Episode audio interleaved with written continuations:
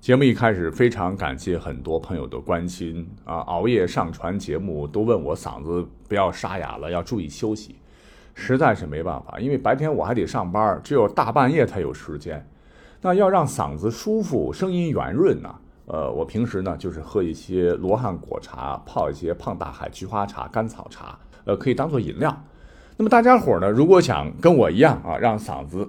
舒服的话，那可以不妨点击节目介绍里边那个点我点我点我的链接，或者播放页面的那个小车车的图标，点进去就有独立茶包装设计的、味道香醇地道的胖大海菊花茶，麦二发四同仁堂老品牌，大力丸挑的啊，各位可以不妨尝一尝。管他正史野史，这里只有大历史，大力讲的历史正在播出。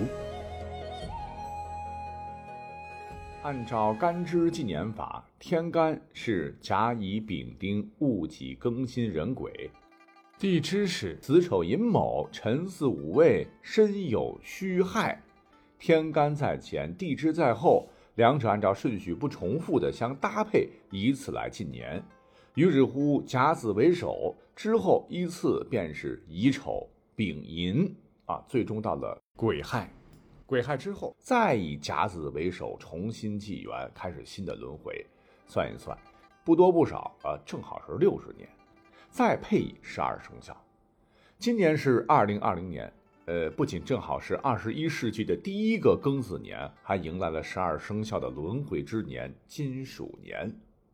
可是呢，有些喜欢历史的朋友啊，每每看到庚子年这仨字儿，不禁是眉头紧锁，气不打一处来。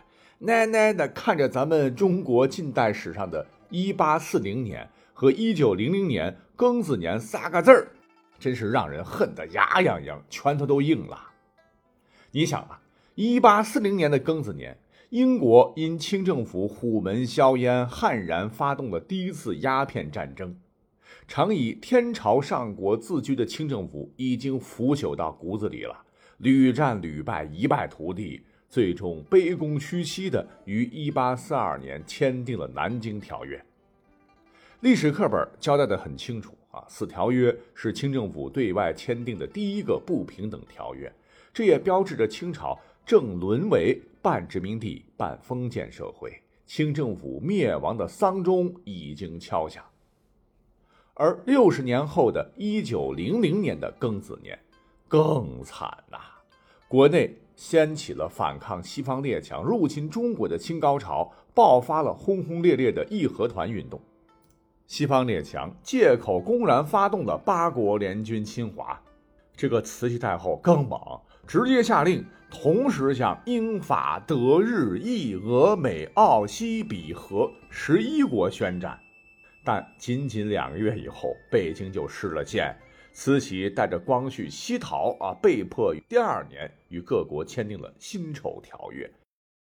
哎呀，这些个令国人屈辱、不堪回首的过往史啊，恰好呢都是庚子年，因而被很多人是简单归因啊，认为每逢庚子年定会遭到很多的灾难袭击云云。那么好，我们本着去伪存真的态度啊，就依靠历史学来好好的盘一盘。庚子年多灾多难，这样的论断到底靠不靠谱啊？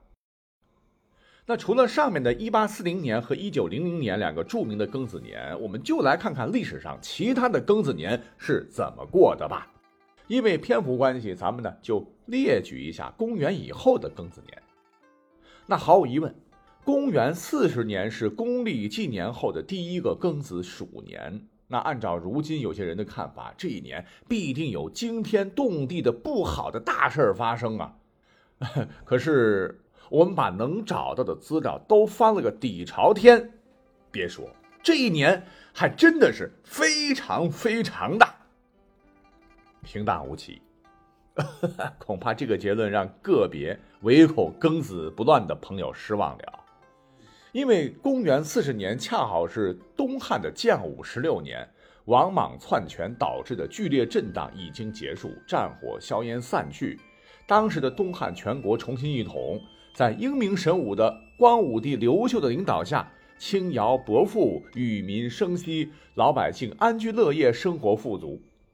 政治上，刘秀改革官制，整治官风吏治，精简结构，是优待功臣，实践了复高祖之业的政治理想，开创了中国历史上的风化最美、儒学最盛的光武中兴时代。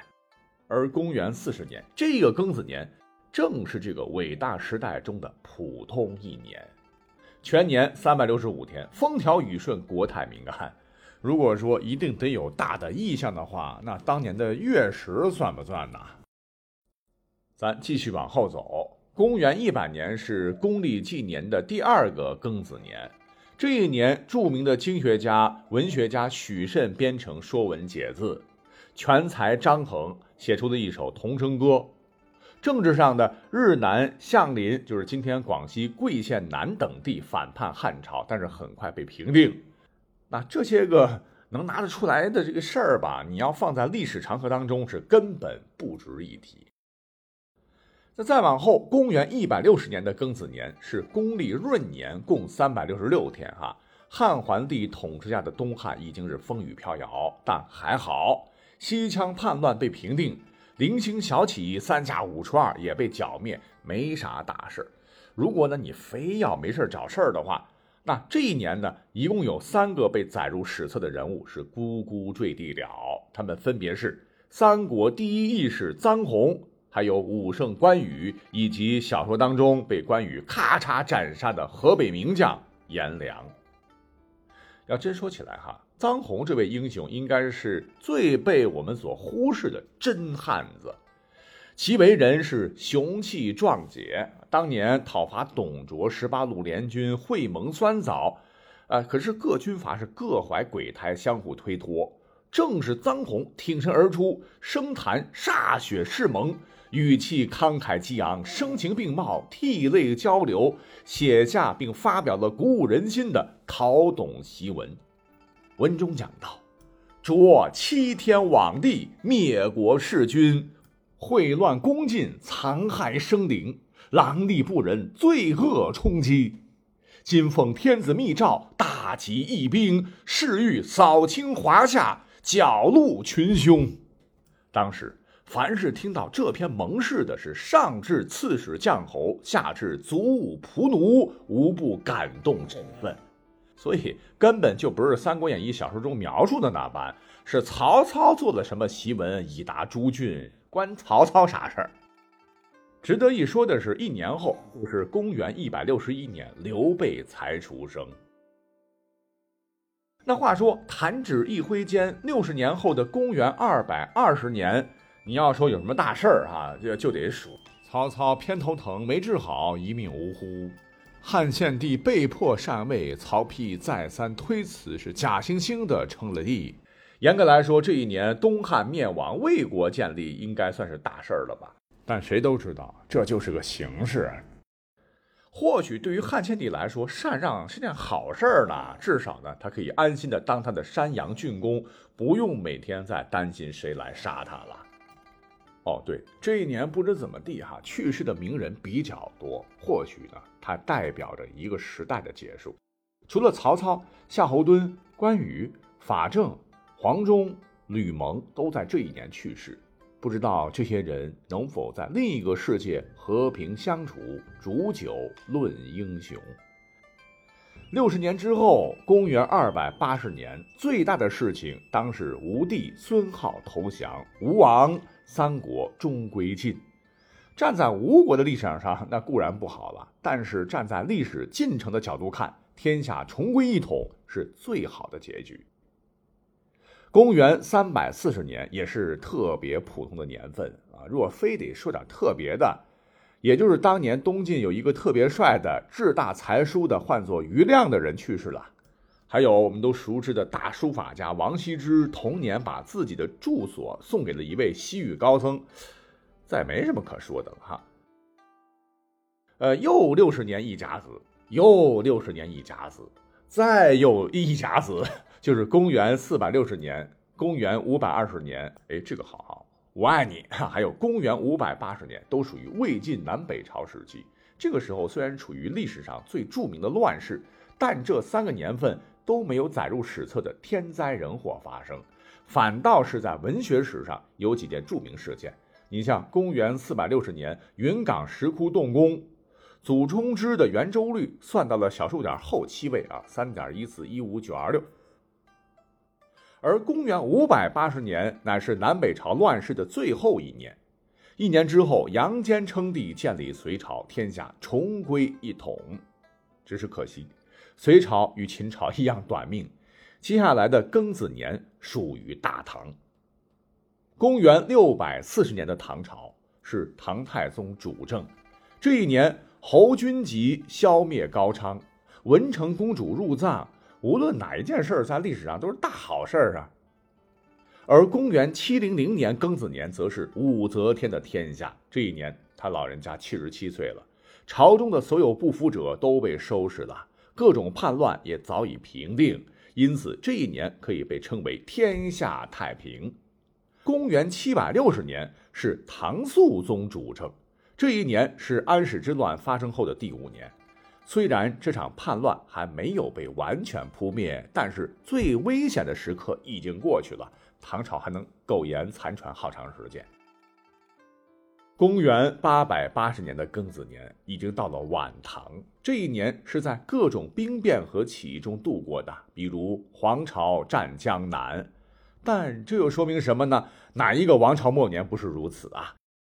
等到了公元九百四十年的庚子年，已经迈入了五代十国这段历史啊，堪称是你方唱罢我登场。若是有灾难，也绝对不会等到庚子年降临啊。如果说国乱，五代十国时期哪里有国家？有的呢，只是一个个割据政权罢了。翻看史书呢，也找不到这一年有什么特别的事情发生。哎，乱世啊，那都是一团乱麻呀。公元一零零零年的庚子年，这个时候是北宋了啊。当时的皇帝是宋真宗，这位皇帝呢一生当中就干了两件大事：一是没有打败仗却签订澶渊之盟；二是死皮赖脸的封禅泰山。可是这两件大事呢，都不是公元一千年发生的，因此呢，这是一个极其平淡的年份。呃，若非要说些什么。刘永从《眉峰壁》这首词当中，可能悟到了作词的诀窍。好，再过了六十年，就是公元一零六零年，唯一值得一提的就是抗金名将宗泽出生。接下来的公元一一二零年，爆发了方腊起义。此外，我们的祖先还发明了一种武器，叫做突火枪。它呢，就是用一根粗毛竹筒塞满火药制作而成，这几乎就是金属管枪的前身。这一年，岳飞十八岁，韩世忠三十一岁，他们在不久的将来都将为家国而战。再一个轮回，公元一一八零年已经是南宋了。这个偏安一隅的小国，在这一年还算是风调雨顺。歘，六十年，哈，公元一二四零年，蒙古大军向欧洲推进，取得波兰、俄罗斯的大部分领土，南宋的土地也在逐渐减少。